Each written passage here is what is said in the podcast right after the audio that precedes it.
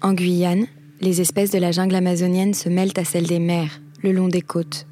Depuis les rives de Cayenne et de Kourou, on peut apercevoir les ailerons des dauphins de Guyane, également appelés sotali. Regardez bien au large ces formes qui sortent de l'eau. Ce sont les dauphins de Guyane ou Sotalia guyanensis. Le dauphin de Guyane, c'est ça. Sotalia guyanensis pour son nom scientifique. Bien connu au Brésil, ce dauphin est étudié depuis seulement 2012 sur notre territoire.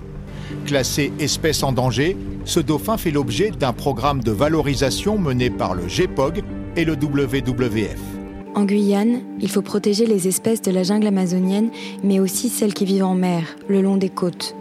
Comment peut-on défendre efficacement le sotali le long des côtes rocheuses guyanaises, des associations observent son comportement au quotidien et communiquent avec les habitants de l'île de Cayenne pour les sensibiliser à ces problèmes. Aujourd'hui, tendons l'oreille à la mission Coast qui œuvre pour la protection du sotali en Guyane. L'effet panda, en bref, un podcast WWF. Le dauphin de Guyane est un des plus petits dauphins qui existent. Nolwenn chargé des projets marins en Guyane pour le WWF, en direct de Cayenne. Son aire de répartition est assez réduite car on le retrouve euh, du Brésil euh, jusqu'au Honduras et il se trouve euh, très proche des côtes, donc il est à la fois facilement observable depuis les côtes, mais particulièrement sensible aux activités anthropiques. Cela signifie qu'il est très atteint par tout ce que fait l'homme.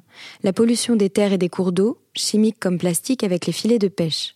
On oublie souvent aussi la pollution sonore, primordiale pour cet animal à l'ouïe puissante. Il faut savoir que les dauphins, donc, ce sont des super prédateurs. Ils se retrouvent en haut de la chaîne alimentaire et donc ils vont accumuler les pollutions dans leur corps. Donc, le dauphin est comme un bio-indicateur de son environnement. S'intéresser aux dauphins de Guyane, c'est d'abord essayer de comprendre l'écosystème dans lequel ils s'intègrent. Il faut apprendre de cette espèce, son comportement, ses habitudes, son mode de vie. C'est là qu'entre en jeu la mission COST. Donc le WWF et le GEPOG, groupe d'études et de protection des oiseaux de Guyane, travaillent sur le dauphin de Guyane depuis 2012. Et là, on a monté euh, donc ensemble le projet COST, euh, connaissance, observation, animation en faveur du Sotali. Connaissance, observation, animation, animation. en faveur du Sotali. Donc il y a trois objectifs principaux autour de ce projet. Tout d'abord donc l'amélioration des connaissances par euh, le développement de suivi scientifique.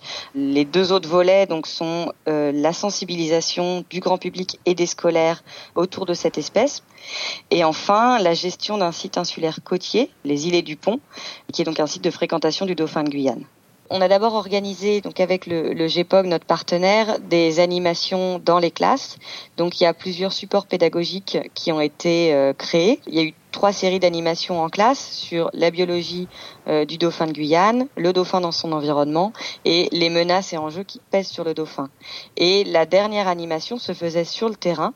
Donc les enfants étaient euh, conviés à aller sur un site où on peut observer des dauphins de Guyane et donc à apprendre comment relever les, les informations nécessaires pour pouvoir les partager ensuite les suivis scientifiques qui ont été mis en place par le GEPOC, qui est en charge de ce volet-là. Il y en a quatre types principalement. Il y a d'abord la photo-identification, qui consiste à photographier les dorsales de dauphins pour pouvoir voir si les individus photographiés reviennent d'une année sur l'autre et puis donc sont présents euh, régulièrement sur le site. La troisième méthode scientifique a été l'acoustique parce qu'en Guyane, il faut savoir que les eaux sont extrêmement turbides. Point vocabulaire. Des eaux turbides sont des eaux sédimenteuses, ce qui les rend troubles. Donc il est assez difficile de pouvoir observer la faune marine. Le suivi acoustique consiste à mettre des hydrophones dans l'eau et d'enregistrer en continu. Et donc de voir s'il y a de l'activité à l'année, euh, le jour, la nuit, etc. L'application Ops en mer permet de recenser les espèces que l'on voit depuis les côtes. Tout le monde peut l'utiliser, en métropole et en dom-tom. Le WWF agit aussi sur les captures accidentelles qui tuent de nombreux dauphins chaque année, notamment celles de la pêche illégale. Pour réduire ces captures, le WWF travaille en alliance avec le comité des pêches de Guyane. Il y a plusieurs menaces qui pèsent sur le Sotali. Celle qui paraît euh, la plus importante à ce jour, donc ce sont les captures accidentelles dans les filets de pêche. Après, nous on travaille avec les pêcheurs légaux pour arriver à trouver des solutions pour réduire ces captures, que ce soit en, modifiant euh, légèrement les filets de pêche ou en installant des répulsifs acoustiques sur les filets qui permettraient de pouvoir euh, alerter les dauphins de la présence d'un filet. Nolwenn nous montre que protéger une espèce, ce n'est pas seulement la défendre sur le terrain, il faut l'observer au quotidien. Ce n'est qu'en travaillant sur tout ce qui l'entoure que l'on pourra la protéger durablement. Finalement, se battre pour la protection d'une espèce, cela peut être plus doux qu'on ne le croit. Il faut avant tout essayer de la comprendre.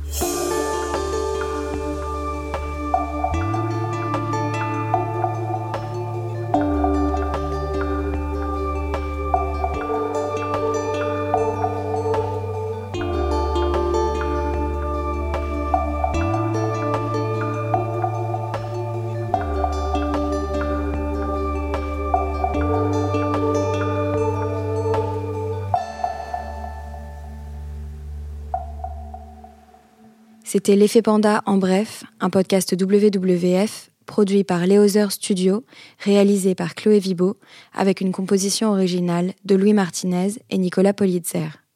Pour plus d'informations sur la situation du dauphin de Guyane ou pour soutenir les actions du WWF, rendez-vous sur wwf.fr.